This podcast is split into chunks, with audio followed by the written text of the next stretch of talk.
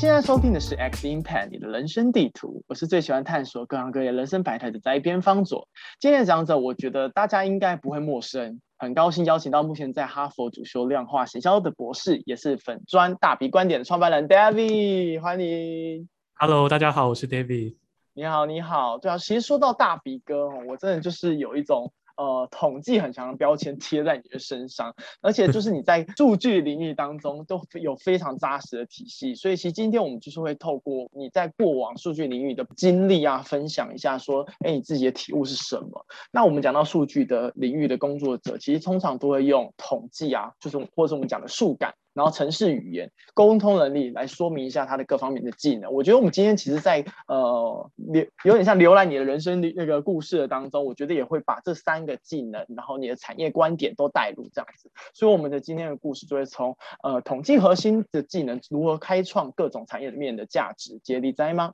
那首先就是想先请 David 哥先自我介绍一下。好，很高兴认识各位听众，我是 David，我目前在哈佛大学的商学院。就读量化行销的博士，但是在来读博士之前，其实我工作了一阵子，所以我有以前有在新创公司当 data team lead，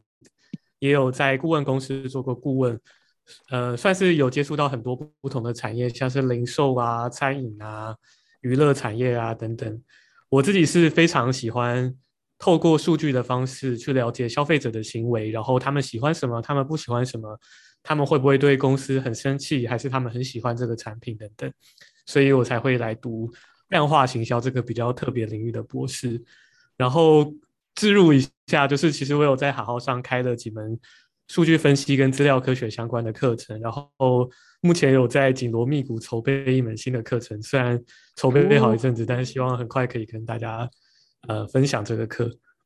酷酷酷，呃，很期待哦，因为你真的是在这个短短。哎，你这样开课是两年之之中的事吗？其实已经每一门课我大概会花一年的时间准备，所以通常现在有三门课就是已经准备了三年。三年。但是这一门新的课是因果推论的课，然后比较难一点，是因为它又要应用，然后又要又有一些数学，然后又有一些比较抽象的观念等等，所以在准备上面还蛮花时间的。就加上我又在念博士嘛，所以就拖拖拖拖了一年半，都还。只有一个出版而已。了解，我觉得今天这个因果推论的部分，我们其实在最后面也会提。好啊，那我们先讲一下第一段的部分呢。其实很想要知道说，哎，那时候再去呃读统计的时候，然后可能在选择实习或者说未来的工作的时候，甚至到你其实第一份工作是在呃 Choco Labs 实习。那在这个过程当中的经验，呃，你对于这个产业有什么样的看法？然后为什么会选择 Choco Labs？可以跟我们说一下吗？当初其实我是在一五年的时候到台大读统计硕士，然后如果有读统计的朋友，应该就会知道说，其实读统计硕士的时候算是蛮理论的嘛，就会学很多估计的原则啊，然后推导一些说哦，它的信赖区间的公式应该长什么样子。但是统计其实是一个非常应用的科学嘛，它并不是一个纯粹的哲学或是数学，所以我就在想说，那它可以应用在哪些地方？然后我最熟悉的领域，那时候其实是计量财务的领域，因为我大学读的就是这个。我就在想说，除了计量财务之外，应该还有很多领域会要用到数据资料来去解决他们的问题。所以我就想说，哎，那我可不可以去探索看看不同的产业？然后刚好，其实音乐机会也是因为我有一个好朋友在 Choco Labs 当正职的员工，他就说，哎，他们数据分析团队非常非常被看重，然后也想要找一个实习生来。继续做一些推荐系统啊，或是其他数据分析的专案，所以就问我说要不要来试试看，然后就很顺利的面试，然后我也很感谢当时的主管，因为他是算是真的启发我跟挖掘我的一个主管，因为我当初其实找其他实习找的非常不顺利，因为我并没有任何数据分析相关的实习经验。对，其实要跨出那第一步是真的是蛮难的。在讲数据应用之前，你可以大概讲一下说，其实那时候你刚好你刚好提到一些理论科学的东西，所以你自己定义在这个工作在看待资料科学家方向是什么不一样的？嗯，其实资料科学这个领域因为已经发展了十年了，所以这个领域已经变得非常的分化或者是细化，包含就是从机器学习工程师，或是到做。比较多是分析，然后报表跟给建议，还有一些观点的分析师，或者是专注在做因果推论，分析到底这些重要商业决策所造成的结果的，比较像是统计专长的人，在这个领域工作。所以其实已经有很多不同类型的工作。但我自己的观点是，除了工程的能力之外，我觉得资料科学家他本质还是一个科学家。那科学家其实并不是一个很新的工作嘛，它是一个几百年、几千年历史的工作。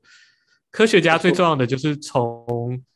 呃建立假说，到设计实验或者是设计分析的方法，到找出证据去佐证自己的论证，然后并不断质疑自己的假设，然后不断推翻、不断去验证，然后慢慢靠近事情的真相。我觉得这是科学的本质。所以在工作中，不管你是做电脑视觉还是做呃，NLP 也好，或是你是做因果推论，其实都是有一个尝试错误、探索、建立假设，然后然后做出一个比较好的方法，然后再继续推翻自己的假设，不断优化。所以在这个过程，我会觉得能够不断的去询问自己，到底问题的本质是什么？我现在的方法是不是最好的？我能不能够用别的方法来做优化？我觉得是非常非常重要的，可能比。单纯就是统计的知识、数学的知识，或是城市设计的知识来说，我觉得这个精神算是工作中更重要的一个面向。了解，哎，那我就延续的继续问，所以在那个 Choco Labs 的时候，你又用了哪一些数据的相关的，应该说统计上面的方法论，或者说数据面的一些呃 insight，然后去推动了一些商业面的决策？嗯。其实，在很多面向，我先跟大家介绍一下 Choco Labs 大概在干些什么。好了，它其实就可以把它想象成是 Netflix，或者是它现在被 Line 收购变成 Line TV，所以大家应该就可以很熟悉这种 VOD 的串流的影音服务。而串流影音服务的时候，其实最重要的就是使用者的观看，不管是时间或是次数。那像当时 Choco Lab 主要的收入是广告收入，所以观看的次数是非常重要的。最终来说，我们所有的不管是买片啊，或者是说使用者体验的优化、推荐等等，最终我们都是希望提升使用者的观看次数跟观看时长，然后让使用者会觉得我们的戏剧是真的很有趣的，符合他们喜好的。在这里面，我觉得有一个比较有趣的专案，可能跟大家想的不大一样，是我们会想要买片，然后因为其实买片的版权的成本。非常非常的高，可能比大家想的高非常非常多。基本上在当时二零一五一六年的时候，你如果买一个韩剧，然后你说你要跟韩国同时一起播，或是 delay 一天才播，这样的话，你买一个比较好的韩剧，基本上绝对是会赔钱的。那我们的做法就是说，我们要想一想怎么样子去平衡我们要买这些很好的剧，或是买到一些高品质，也许没有那么贵，但是会有很多观众喜欢的剧等等，这是我们想要做的问题。那最简单的、最直觉的小白方法，像我当初刚开始尝试的时候，就是直接借一个机器学习模型。那它的 Y 就是过去的观看次数，那 X 变数你可以放很多嘛，比如说这个剧的种类、这个剧的主角、他的演员是谁、他的剧本的特性，然后它是台湾还是大陆还是韩国还是日本的剧等等，你可以放这些 tag，然后建一个机器学习模型。但其实仔细想一想，这个模型并不是非常的适合。第一个，其实剧本身的变异度非常非常的高，并不是说现在流行宫廷剧，那宫廷剧都一定都会红。它有非常非常复杂的组合在里面，而且它的组合都是有因果关系的。所以如果你没有找出这些因果关系，你只是单纯建一个机器学习模型，然后就预测，然后好像在 testing set 上很准确的话，那通常你拿来预测一个真的剧表现都非常非常不好。所以我们的重点就。开始转换成说，那我们怎么样有效的去做剧的分类，也就是找出真的对剧的观看次数或观众喜欢的次数程度有影响力的指标，变成我们后来的重点。那当然，我们就有很多不同的统计方法去验证哪些指标是有效，哪些是没有效。但这边很重要的一点就是说，我们刚开始学习这些统计机器学习模型之后，我们就会觉得我们好像有很好的。工具箱，然后非常有 power，可以去做很多预测问题。没错，但很多时候其实这些工具并不是能够解决问题最重要的事情，最重要的还是把问题定义清楚，然后想到一个适合的方法去做分析。而这都不是刚开始你一下子就可以想到的，是你需要验证，然后找出一些奇怪的现象，然后再去想怎么去优化，跟问题会出在哪里。所以，哎，在那个过程当中啊，我也想问问看，就是影音产业，其实你刚刚已经提到了一个点，就是我们买剧的成本是非常重要的。但那个时候，你们是还需要额外去开发，然后收集很多不同的 data，还是说，其实在呃平台上面的 data 就已经很多？对。因为其实我们的平台里面本身当然有些剧的基本资料，然后它的一些 tag，比如说它是恋爱剧还是宫廷剧什么，或者是使用者观看的次数，或是它的。跳出率等等这些基本的数据当然会有，不过其实就像刚刚提到的，我们是需要找到额外真的有预测能力的指标，而且这个指标是跟真的听众呃观众喜欢或不喜欢是有因果关系的。所以这个时候其实就要讲一讲，我觉得领域专业的重要。嗯，就是像我当初其实在找这些指标的时候，我的做法是这样，因为我本身不是喜欢看剧的人，但是我。必须要这个领域知识嘛，所以我的做法就是，我每天搭捷运去上班的时候，我都会看一部剧的一集。比如说，我可能会看一集韩剧，一集陆剧，然后我去想说，我作为一个观众，在这里面我会在意的点是什么，或者我觉得有趣的地方是什么，然后这个有趣的地方背后可能是什么原因造成它有趣的。所以像韩剧的话，可能就会发现说。演员这件事情非常非常的重要，但是在陆剧里面，可能演员本身没有那么重要，因为陆剧基本上都是剧红演员才红，但是韩剧是演员红剧就会红，所以这两点就很不一样。演员的预测能力在陆剧跟韩剧就不大一样嘛。对。然后后来我就想说，哎，其实我有过去观察到几部我觉得很有趣，然后连我不喜欢看韩剧也都觉得蛮有趣的题材的时候。再去仔细看维基百科上面介绍这个剧的时候，就发现他们的编剧居然都是同一个人，然后这些这个编剧过去编的所有的剧都非常非常的红，所以就发现韩剧里面编剧这个事情，他们是真的有所谓的王牌编剧，嗯，然后王牌编剧有分成说，哎，其实又有是编那种像是台湾八点档的那种给婆婆妈妈看的剧的编王牌编剧，那也有是专门编，就是比如说。宋慧乔跟宋仲基的爱情故事，虽然他们已经离婚了，但是也有这种就是专门写爱情故事，然后会融入一些新颖的题材，比如军事啊，或是可呃侦探啊什么的剧的这种编剧，所以就越来越多去了解到说，哎，其实八点档跟呃这种恋爱大剧其实也是不太一样的客群，然后他们在意的点也不大一样，所以就在这个过程中慢慢去建立说，哎，其实可能哪些变数是有用的，哪些变数是没有用的。然后最后可以跟分享一个，就我发现这些预测的指标之后，有一个预测的非常准确的，就是在预测《太阳的后裔》这部剧。对，因为当初的时候，我们就在想说，我们平台上最受欢迎的剧是《武媚娘传奇》。OK，《武媚娘》这个剧它是一个很长的宫廷剧，有七十集，然后它的观看次数当时，呃，讲一个假的数据好了，假设当时有一亿好了，然后我就预测的结果告诉我说，哦，《太阳的后裔》十六集的韩剧。虽然观看次数没有办法到一亿，但至少也会有八千万。嗯，然后大家就会想说，怎么可能《太阳的后裔》会有八千万的观看次数？因为它只有十六集。当初我们平台上的韩剧也没有到非常多，然后我们的观众又稍微年轻一点，然后当初大家的想象可能是韩剧可能会是轻熟龄的人会喜欢看的等等，所以当初就会觉得这个剧会不会其实不太可能那么好。但结果后来我们上了之后，三个月内的观看次数就真的到了八千万，哦，这么多。其实有些预测的其实是蛮准确的，然后但是这个预测也同时不是单纯只是用韩剧的资讯，也可以有有陆剧啊或者日剧的资讯去帮助我们左侧说，那韩剧这个类型的剧我们要怎么调整它的呃 scale，然后去让它可以符合真的预测的成本等等。所以其实有很多很多的细节在这里面，但这个过程都不是单纯的单一模型可以帮我们建立的，就会需要。很细心的去找指标，然后把不同的模型接在一起，等等。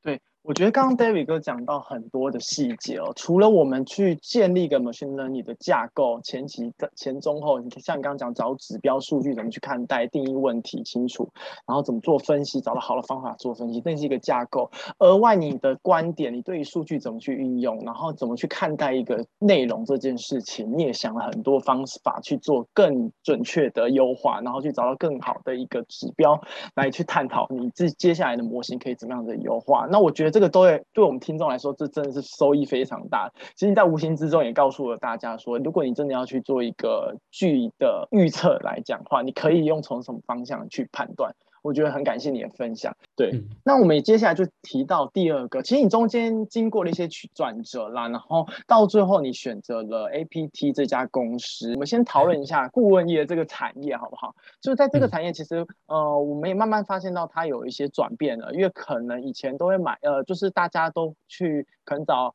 呃，三大的顾问公司的时候，都会买一些很高级的，就是呃公司策略型的报告，那种比较大方向型的报告。到现在其实有一些细节转变，我也想要听听看，就是 David 你自己的观察当中，现在的顾问业它转变成怎么样子？嗯，我觉得顾问业这个主题，呃，算是一个比较大的主题，因为它包含了很多不同类型的顾问，品牌顾问、公关顾问等等也算。那我们就专注在刚刚方总提到的这个。呃，策略顾问的领域好了。其实现在在做策略顾问的呃公司里面，越来越多都会呃去跟客户做的一种案子是落地执行的专案。因为当初在这三大顾问公司创立的时候，比如说麦肯锡，好，他本来是哈佛商学院的教授出来创的嘛。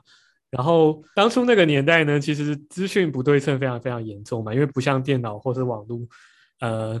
这么普及，然后大家也不是很好去知道竞争者在做些什么等等，所以有一个中央的研究团队去帮你调查市场的状况，去帮你了解竞争者的情势等等，就是对于公司来说是非常有策略价值的。但是现在我们网络非常方便嘛，就比如说 Google 要跟苹果竞争，他去 Google 一下苹果的产品就会在他的平台上面自己冒出来，所以他也不太会需要说，呃，再找一个外部第三方的人去。那么仔细的帮你研究竞争者什么，而且同时他们也可以直接从麦肯锡或 PC 去找找顾问来加入他们的公司，直接当他们的员工等等。所以其实越来越多的呃策略专案这件事情，可能还是有它的价值在，但公司也很想知道的是，那怎么样落地帮助我去把可能我本来没有的能力建立起来。所以越来越多这种落地执行的专案在出现。那落地执行里面，当然也有一种类型的专案，就是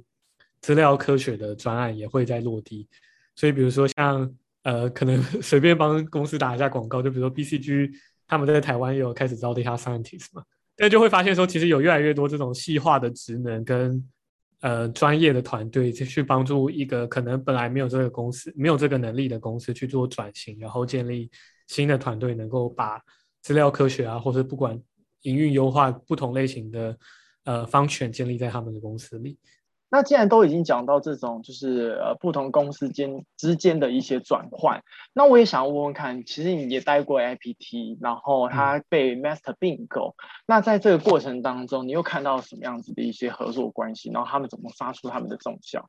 对，其实 Mastercard 它本来也有他自己的顾问团队，然后他的顾问团队其实本来的重点就是在说怎么样子让发了 Mastercard。卡的，比如说银行啊，或者是零售商啊等等，能够把这个卡做得更好。所以，比如说他们可能会去呃帮忙设计卡面啊，设计卡的权益啊，然后怎么做行销的安排跟规划等等，他们有专业的顾问团队去辅导。但是后来就会发现说，其实信用卡的毛利并不是一个非常高的产业嘛。然后大家也知道，其实是非常非常竞争。然后现在卡都各种的优惠等等。所以，对于发卡的银行或者是发卡的零售商等等，他们更想知道是除了卡之外，你还能够帮助我什么，让我把这个商业或是把我的事业做得更成功。那根据这张卡的话，消费者有什么样的行为？那我怎么样子透过一些实验设计跟规划等等，去让消费者，比如说有更大的动力去做购买，或者是能够建立一个持续的购买习惯等等。所以，对于这些呃厂商或者是发卡的客户等等，是非常非常想要透过他们既有的数据能够创造价值的。然后同时，Mastercard 有非常非常多的信用卡的资料嘛，那这些资料其实尽管有非常非常强的治安的保护，然后也有很多监管的机制，不可能把这些资料随便给别人。但是用这些资料做出一些总结的报告，比如说目前旅游业的趋势是什么，消费者目前喜欢做些什么，喜欢去哪些地方玩，他们的呃年龄的特性是什么，那他们通常出去玩的时候会住什么样的旅馆，或是会去买什么类型的东西？这种资料是可以做成产业报告提供给客户，让客户有有很好的洞见去了解消费者的脉动的。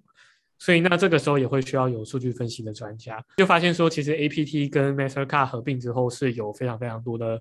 不管是对于 APT 本身能够拓展既有的客户范围，或者对于 Mastercard 来说能够提供他们的客户更好的洞见服务等等，都是非常有价值的。所以我觉得。这个合并算是从商业角度来说非常非常成功的一个合并，而且你们的平台特色就是可以做 A/B testing，简单来讲就是做实验设计，然后去做呃两个不一样的行为的时候，看它的那个 gap 差距有多大，然后他就会知道说我做这件事情可以带来的利益，它换算成 revenue 是多少。对，因为现在有一个行销的概念，大家应该不陌生，叫做 Agile Marketing。就是我想要快速的测试，然后看到成效，再继续的优化。但是 Agile Marketing 很重要的一个事情，就是我要怎么知道我这个行销的策略成功与否？过去我们还没有在做很多 A/B test 或是很多呃随机控制实验的时候呢，其实大家就是拍脑袋，就是诶销售好像突然上升了，那就是有效；销售突然下降，那就是没效。但其实有很多自然的波动会干扰嘛，比如说竞争者的行为，或你可能其他商品有做促销。或者是使用者可能最近是节庆的关系，所以他就买比较多等等，有这么多的因素去影响。那如果大家对于因果推论有一点研究，就会发现说，其实你要从这么多的观察型的资料去推估一个呃行销活动的成效的话，是非常非常困难。那现在有更好的呃能力，公司都有办法去执行这些实验的时候，怎么快速的分析，给出建议，然后怎么去训练商业端的人能够。设计一个真的能够得到答案的实验，就变成一个非常非常有价值的事情。这也是 APT 在提供这种实验设计的服务上面非常非常有价值的地方。了解，刚前面提到一些产业的转转变，然后到呃整个 Mastercard 跟 APT 合作的那个重效发挥了。你可以再多讲一下，说其实，在你过往的经验当中，你们的专案怎么去进行的？然后呃，大家怎么去负责不同样之间的专案啊？时间管理的部分啊，它整个拍拍来下来，可能要经历哪一些事情？然后有遇到什么事情可以跟我们分享一下吗？我觉得很有趣的是。其实你在告诉客户说：“哎，你过去做的方法不好，我们的方法比较好的时候，大家第一个就是会讲说：你凭什么讲我不好？你真的有比较厉害吗？大家一定会有一个直觉的反应。所以，尽管客户里面有一个支持我们的人，我们还是要去赶快能够让客户体会到我们的服务跟产品的价值嘛。我想，任何做顾问服务都会需要快速证明自己的价值，对方才会信任你，然后你才能够做更大专案。”那么你要快速建立价值的时候，我们通常就会想说：好，我们不要一次跟客户说，哎，你就跟我们合作三年啊，三年后你就会看到有价值了。这样客户就会想说，你是不是骗人嘛？你是卖药？所以我们通常会跑一个比较短期的专案，可能就先跑一个三个月的专案，然后我们就专门针对一个很重要的主题去做分析。那三个月之后，我们就把大家找过来一起看看我们分析的结果怎么样，然后能不能够对呃这个企业带来足够的商业价值。那通常，如果客户觉得我们的服务对他们真的很有价值的话，他们就会觉得好，那我们就做一个长期的合作，然后慢慢开始推广这项呃服务到各个不同的领域部门等等，所以就会进入一个比较长期的专案。但是因为我们专门做的是数据分析的服务嘛，所以很大一部分我们是要去导入客户的数据，那这个时候就会有很多非常细致的细节需要去注意，包括每个客户他储存数据的方法，他们资料治理的。好或坏等等都不一样。如果你只是直接把它的数据随便塞进来资料库，然后随便跑一些分析，很有可能你根本就是跑到错的分析。然后比如说，如果你合作是像是很大型的企业，比如说你跟台积电合作的话，台积电数据一定千奇百怪，各个类型的数据，各个类型的储存源都有。这个时候你要能够把这些数据都在一起的话，也会很强调你能够跨部门的去找到资料的原者，然后呃。跟他们协调，然后说服他们愿意把数据交给你等等，都是呃在这个过程中很细致的活。然后到最后在呈现专案的时候，我觉得选题目也是非常重要的。其实不管是在一般公司工作，或者是在顾问公司，甚至在学术界来说，你选到一个大家觉得有意义、有影响力，而且又有趣的专案，还是比较重要的。所以这个时候你也会需要透过多方的反弹去了解说这个企业目前遇到最大的挑战是什么。那数据分析能够在哪些地方发挥机会，然后真的帮助这个企业去做改变，这也是非常非常重要的。所以我觉得在做这种顾问专案的时候，还蛮强调从细节，包括数据的正确性、有效性，到挑对分析的主题，到用适合的分析方法去解决，这些都是非常非常重要的技能。刚刚已经提到很多，你们实际在做顾问的时候，在呃数据面跟一些策略面，你们会做的方式。然后呃，也想再多问一下。你们应该身上有很不很多不同样的专案，那时候你自己会是用什么样的方式去把这个时间管理做好？对我觉得，其实时间管理在公司或是团队合作里面有一个很重要的观念，就是不单纯只是把时间管好，而是你要跟你的同事建立信任关系。什么叫做信任关系呢？就是他知道把任务交给你，你跟他说一个时间，他在那个时间点会得到他预期的成果。所以我们可以把它 break down 几成几个比较重要的面向。第一个就是你要沟通好预期的时间。比如说，我就要做一个分析的话，你会一直去想说，我这个做这个分析大概有哪些步骤？那这些步骤每一个大概会要花我多少时间？所以最后整体我可以给出这个报告或者给出这个分析的时间点是什么时候？那同时我也会要考量到，因为我很多不同的专案。所以我要考量说，我其他专案每个专案可能要花多少的时间等等。然后，当你有一个比较好的估计，同时你也要抓 buffer 嘛，因为你不知道会有什么突发的状况等等。抓好之后，你就会有一个时间。那这个时间预期的时间，你就会去跟，比如团队上的专案经理，或者是跟客户去做讨论。那这就有点像是一个谈判的过程。当然，大家都让想要越快越好，但我觉得你能够坚持住自己的立场，告诉他说。没有办法更快了，合理的时间就是这个样子。嗯，那如果你真的很急想要的话，那我们也许这个分析有三个小题目，那也许我可以先给你一个小题目，那另外两个小题目我之后再给你，等等，就会是一个讨价还价的过程。嗯，所以第一个就是你要能够有方式的去抓到底你需要多少时间去做完一个事情。嗯，第一个就是建立信任很重要，就是透明度。所以你在跟团队的人沟通说，哎，你现在的目前手上的东西的时候，你会需要比较实时的做更新。所以可能你比如说团队里面有一个共同的项目的 tracking list，你可以去看说大家目前的任务执行怎么样，那你就实时的去更新它，这是一个方法。或者是因为你有很多不同项目，那你只跟人家讲说，哎，我现在其他项目很忙，所以我没有时间做你这个项目，大家就会想说，你真的很忙吗？为什么都是我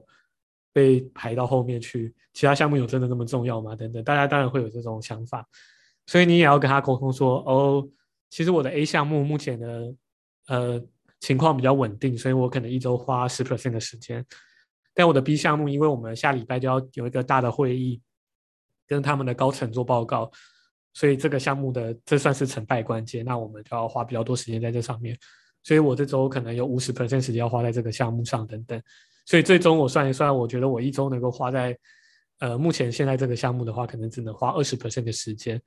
那不知道你觉得不合不合理？那当然，如果你觉得这个项目也非常非常重要的话，我们可以一起去思考说，呃，怎么样子把我们这个项目把时间花在最重要的刀口上面。或者是真的不行，你一定需要很急的话，也许我可以再跟其他项目讨论看看怎么去处理。但也许可能，如果你能够帮我跟我一起去看其他项目的。老板讨论我们时间安排的话，也许会比较有机会让我有更多时间 focus 在这个项目等等。所以你会需要很透明的去沟通，然后你同时也要适时的引入你的老板去帮助你把时间做更妥善的安排。那这个过程其实并不是老板在管你，而是你要去管理你的老板跟不同的团队，因为他们其实并没有办法知道你每天都在做些什么，你快要爆炸了，你很忙还是你很闲。所以你实时的透明的跟他们沟通，然后。告诉他们你需要什么样的资源跟帮助是非常非常重要。了解，我觉得其实这个真的算是一个，呃，我觉得不止顾问业，我觉得你刚刚讲的方法真的是 适合所有的工作者，真的要好好学习一下。你刚刚提到的一点，就是其实我们在做谈判这件事情，我把它想象，其实就是说我们不是在玩一个零和游戏，不是今天就是我要跟你争的你死我活这样子，而是说我今天可能我在 A 项目我让给你了，但我 B、C 我其实还是要别的地方我要去忙，但我 A 项目的可能 A 之一我先给你，其实我还是达到你的目的，跟我自己的目的也会解决，因为我的时间可以拉长一点点，我不一定要急着所有东西都给你。然后我觉得就大家去沟通好自己的那个目的性在哪里。哪一个是最紧急要做的事情，然后再就是把呃资讯都透明的去更新，我觉得这些事情真的是都蛮重要的。我可以再补充一个点是说，其实我觉得画底线是非常重要的。嗯嗯，因为工作中永远会有不同的事情一直一直的冒出来，你永远都忙不完。但是其实除了工作的成功与否之外，个人生活的成功与否也非常重要嘛。所以当人家凹你的时候，我知道，也许对于刚开始工作人，你会很难拒绝，所以我觉得你可能前半年在一个新的工作，你就得认了。但是你随着时间过去，当你发现团队已经慢慢信任你，然后你也表现不错的时候，你是有比较有底气能够去拒绝对方的。尤其过了试用期之后，更更有底气嘛。所以我觉得适时的时候告诉对方说，这个时间不合理，我没有办法做到，但是我们可以想一个解决方法，不是说达成原本的目标。但是我们可以稍微缩限一下 scope，还是可以达成我们八成想要完成的目标。但是我们可以花更少的时间，等于这是一个，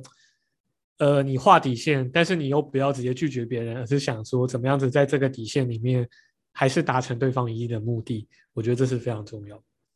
没错，好，我接下来我想不直接先接着讲一下，说那你其实，在呃做顾问业之后，你也有跳转到呃另外一个产业，然后也是很非非常不一样的，因为管的市场是不一样的，也就是在 Migo 的部分，然后你的角色也做一些调整，你可以再跟我们介绍一下，你那时候从 APT 该讲 Mastercard 可能比较正确一点点，从 Mastercard 转到 Migo，这之间经历了哪一些事情？呃，其实我当初做顾问做了一阵子之后。我觉得我最大的感想就是，我已经好像很熟悉这些工作了。然后我遇到一个新的客户，我也知道怎么样子建立信任关系，然后我也知道怎么样子去导入数据啊，做分析呀。然后其实，在组织里面升迁或发展也蛮顺利的。所以我就当下就开始想说，诶，那有没有什么是我还年轻嘛？我那时候才二十五六岁，我还可不可以去探索一下不一样的类型的工作？然后当时就想到说，其实 Migo 的 HR 在很久很久很久以前，大概是可能三四年前的时候，哦有私信过我说，哎，他看到我这个做国际职工的经验很特别，然后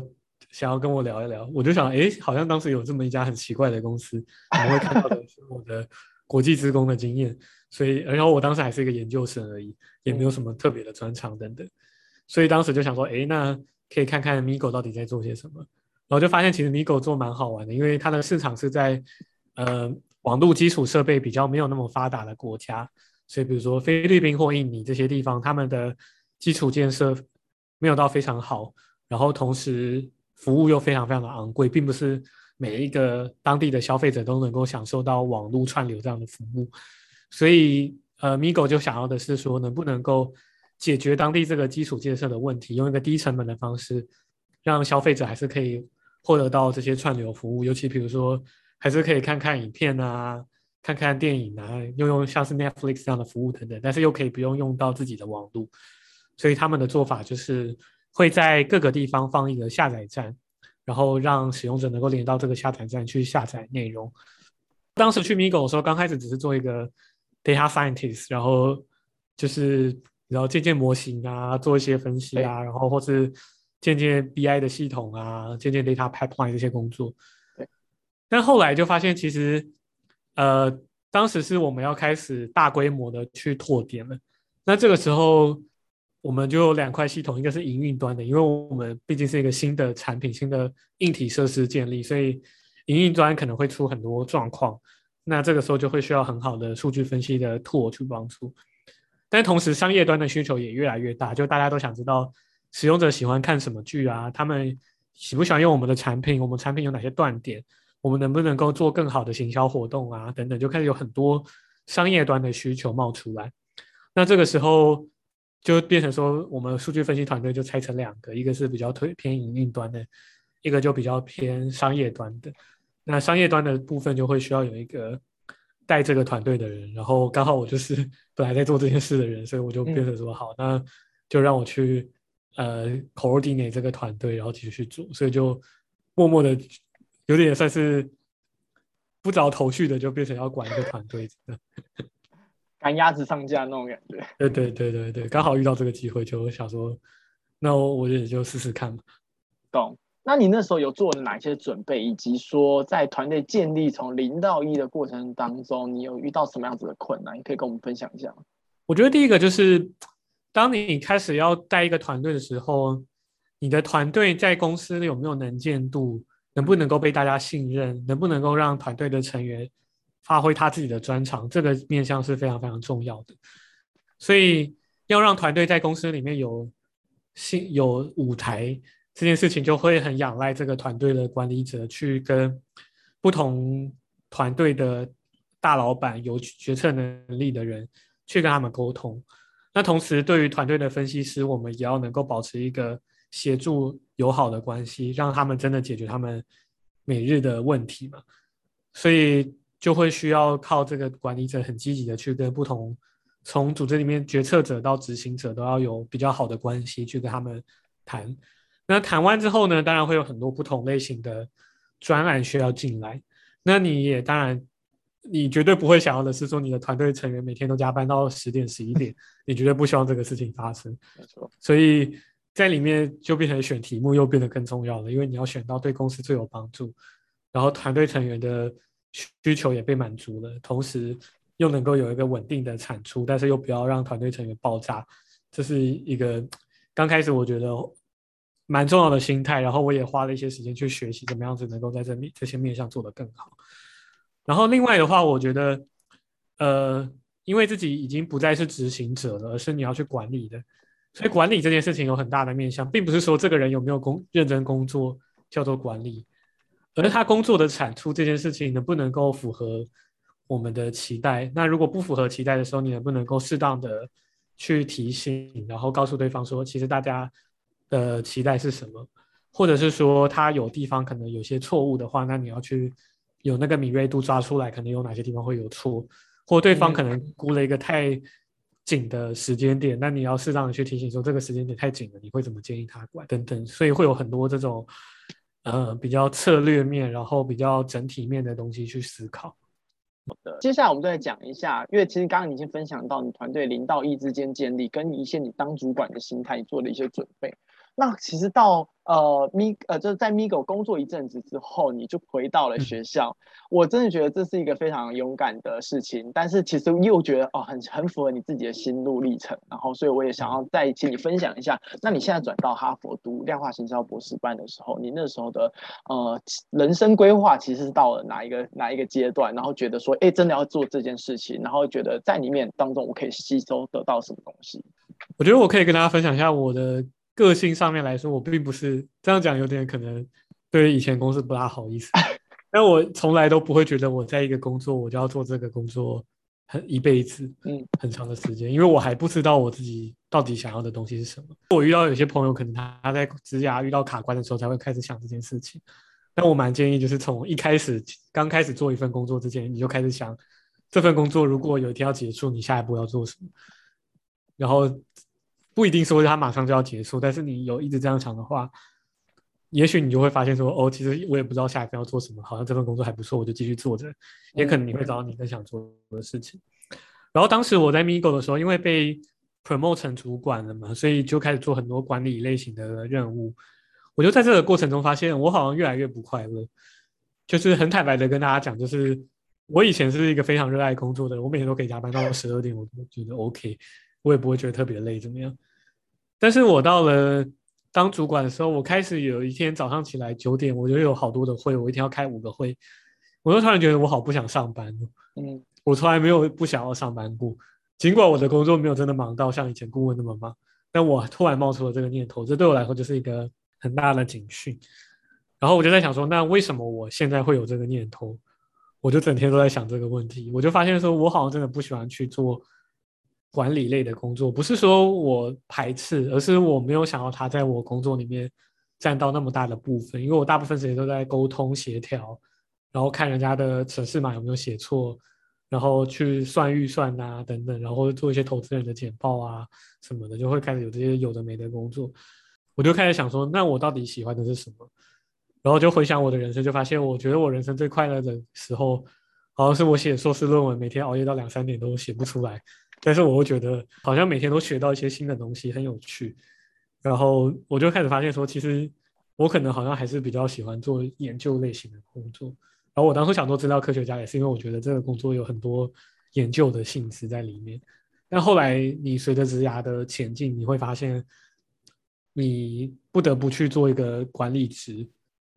不然你可能就会停在这里，或者说你可能需要有博士学位，你才有机会专门做研究相关的工作等等。所以，呃，后来就让我想说，好像念一个博士还是我人生中希望能够达成的目标。然后我也可能觉得比较适合在学术界。像我又开课，大家可能知道我其实蛮喜欢分享知识的，所以变成说好，那我就决定去学术界看看。那顶多我最后不喜欢，我就再回去工作，也没有什么损失。了解了解，这这中间真的是蛮多心境的一些转变，而且我很喜欢你讲，就是快乐的时刻时刻到底是在哪一个时刻？你回想过后，你就知道说你自己的方向在哪里。我觉得这是可以给很多的人算是一个。不能说是答案，但是你可以参考那个 David 哥他这样子的做法，因为大家其实都一直在追寻他自己的目标在哪里。然后，呃，希望你听到这个故事的时候，你可以自己回想一下，哎，你最近觉得最快乐的时候到底是什么？那你可能会想到一年，哦，那可能还在想到两年，那你就知道你最近其实在做的事情不一定是你真的喜欢的事情。对，我觉得这对，而且我也想建议大家，除了想最快乐的时光，同时一定要想你最不快乐的时光是什么。对，然后。最不快乐这件事情，你能不能够忍受？如果你在最不快乐的时候，你还是可以忍受，你还觉得还 OK，那我觉得其实这份工作算是一个适合你的工作。嗯，那如果是最不快乐的时候，你真的像我这样，就是我那时候真的觉得我有一点点忧郁倾向，尽管我看起来一直都很正面，但是我其实那时候 心里非常的不开心。然后我每天骑 U back 的时候，我都在想说，我到底我到底在做什么？就开始有这样的一个质疑自己的声音冒出来的时候。那时候我觉得算是一个比较大的警讯，就是说我得要改变，然后让我过一个我自己更喜欢的生活。了解了解，我们现在转换一下心情，让我们来到快乐的时候，就是到你现在读的东西。你也跟跟我们分享一下，你就在哈佛里面读呃读的这个量化行销，跟其他的呃博士班差别在哪？我自己的研究主题还是着重在因果推论还有机器学习的方法。那所以我还是会碰这些东西，然后我修的课也基本上在统计或 CS 修比较多，然后也会修经济的课。但是我觉得最大的差别是在于说，我们研究的主题就是很专门在于研究行销上面的问题。那大家可以想，行销这件事情，它的英文叫做 marketing，所以 marketing 的意思就是说我有一个市场，我怎么样让这个市场活络起来，这就是行销的本质。所以让市场行活络起来这件事情有很多。面向问题可以研究，包括你怎么设计一个制度，你的广告有没有效，你怎么去衡量使用者的体验，你有一个新的商业的策略会怎么影响到你的消费者或是你的公司团队等等，这些都是非常非常重要的议题。所以量化行销就是用这些量化的方法，不管你是用经济的方法，你是用理论模型的推导，还是你是实证研究等等，就是用这些不同的工具跟方法去研究行销上的问题。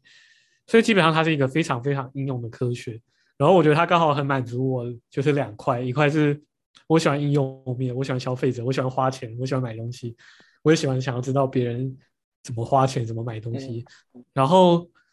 另一方面就是我有很 nerdy 的一块，我非常非常喜欢数学。如果是我的看我的粉丝就知道。然后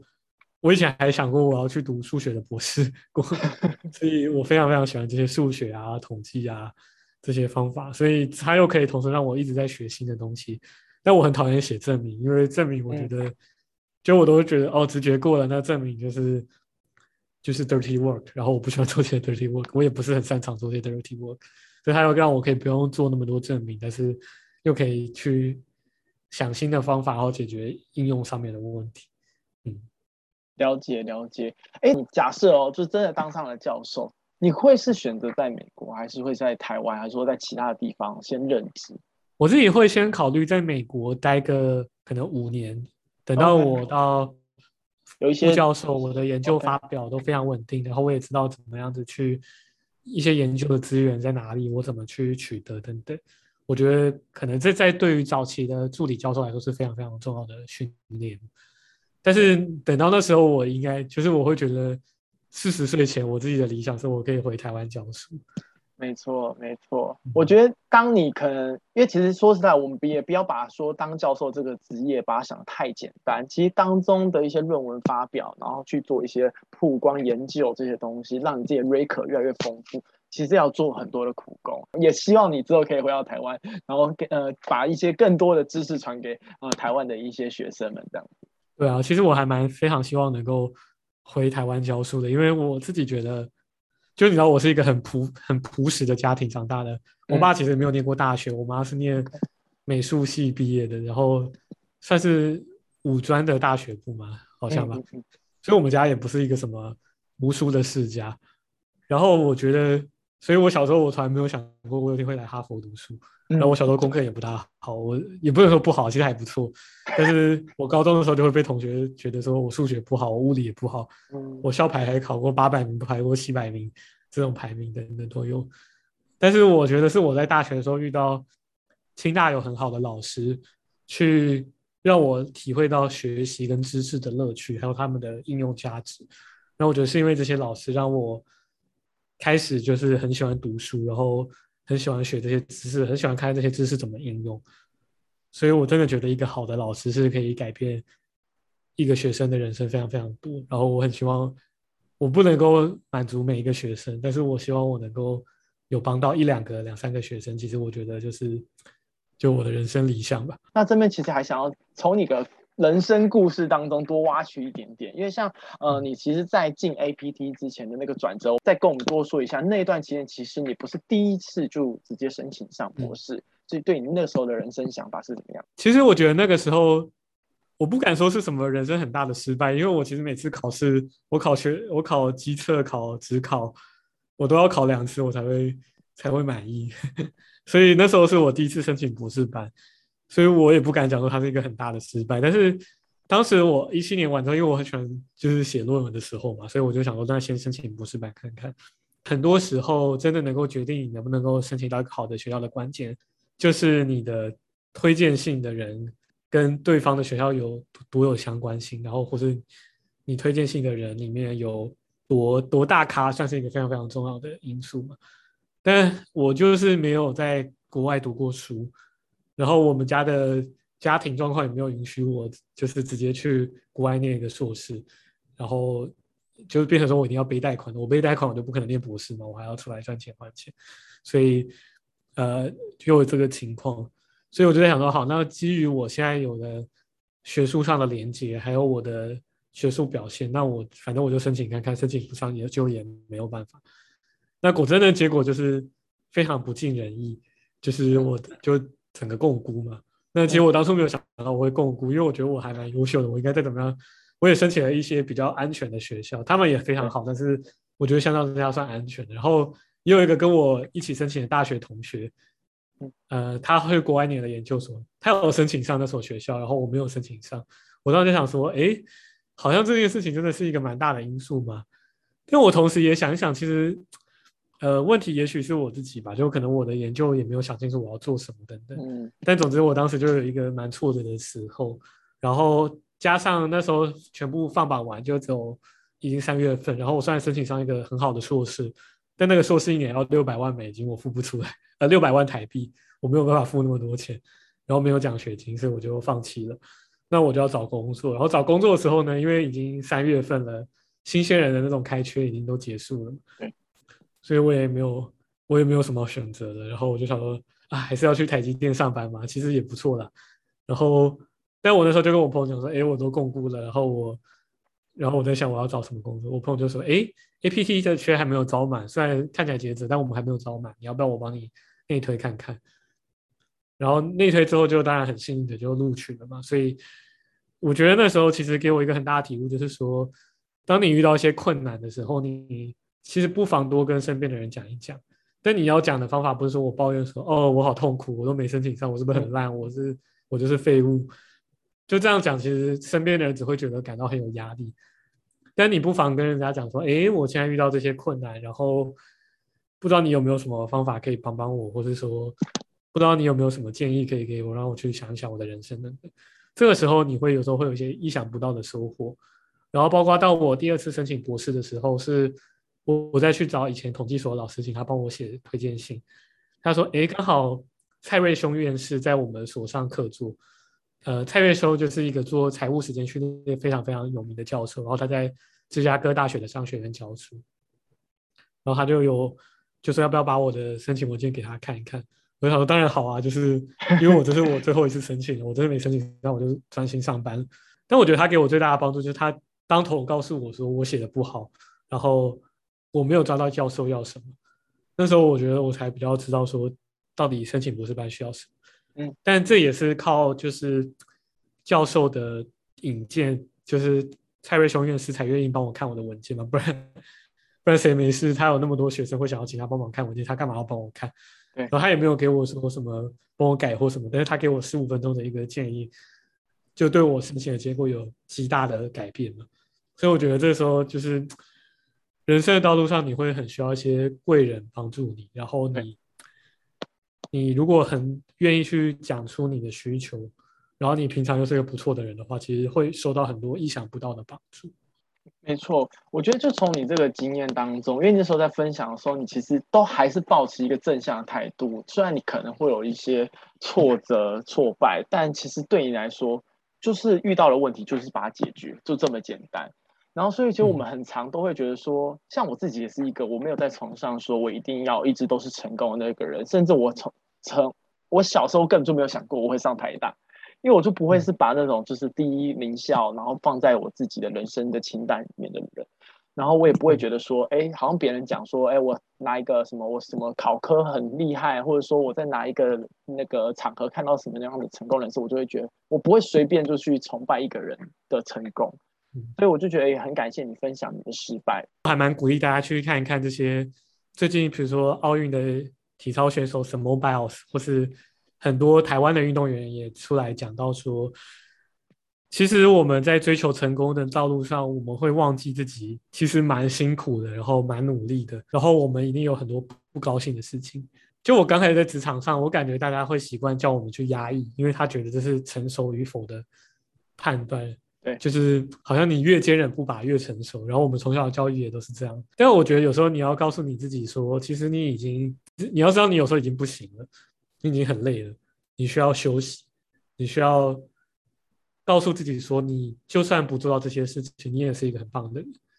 我觉得这个时候有时候你会需要稍微抽离一下。所以我自己也很长，就是我其实有很多人生都不成功的事情，然后我工作上有很多挫折或什么。我时常会告诉自己说，如果我真的不行，我放弃也没有什么关系。对我换条路走也没有什么关系。这个时候我会发现，其实我反而在原本不擅长的事情上面，反而有机会再去做突破，因为我没有那种患得患失的心情。如果我一直患得患失，我觉得我就没有办法很持续去尝试。我知道职场上很多不如人意的事，然后我也很多朋友看起来很成功，而且他们也都承受了很大的压力，也有很多。不如意的地方，我觉得这是不可能，人生有人是一直成功的。那也不用一直一昧的崇尚成功学。我觉得真正的成功是你过一个你喜欢、你快乐的生活才叫成功，不是那种你赚多少钱，然后你你有多少朋友，大家都爱你，这个才叫成功。没错，没错。我觉得其实。呃，总结的话，到最后我们自己在看自己人生的时候，就是每个人虽然有点老套，但是就是每个人都有自己的时区，每个人都有自己的节奏。我们抓好自己的节奏，然后找到自己的方向，就去做就可以了，不一定要把一些标签定义到你的人身上，你就照着他们的路去走，去思考一下自己要的是什么，撕掉这些标签之后，再贴上一下属于自己想要的人生。我觉得，呃，这样子会过得更顺遂、更开心，这样。然后，所以我觉得今天其实真的蛮特别的。我们从产业面也讲到了不同的产业，就是娱乐产业、影音产业，然后跟顾问业它的一些呃趋势的转变，然后跟呃一些呃市场上面的，像你刚刚讲到印尼的市场可能也是不太一样的状况的的一些探讨。然后其实也有在呃，我们如何面对挫败，我们怎么去定义成功，自己的道路的一些思考点，要怎么去做这些事情。然后呃，到最后，其实你有很人生的很大的转变，也发现到其实你的从可能我们自己的世俗的标准是当主管是已经很好了，但其实你探讨呃，你转变到自己的呃道路，然后到学界这一块的时候，你有一个新的道路存在。然后我们就探讨了很多那种不同心理层面的一些故事，也希望这些东西都可以带给大家很多不同的收收获。那其实也今天的呃故事分享也差不多到这边，也谢谢就是大比哥来到我们 X Impact 跟我们分享这样。嗯，谢谢，很高兴有机会跟大家分享，然后也希望大家能够多关注 X Impact，能够让这个很好的平台继续接触到更多人。好，那我们其实 X Impact 每双周三晚上十点会更新节目，各大平台都有我们的频道。欢迎大家订阅、追踪，还有分享给身边的朋友，也欢迎到 Facebook 帮 Xchange 的粉钻按赞哦。故事就分享到这边，谢谢大家，拜拜，拜拜。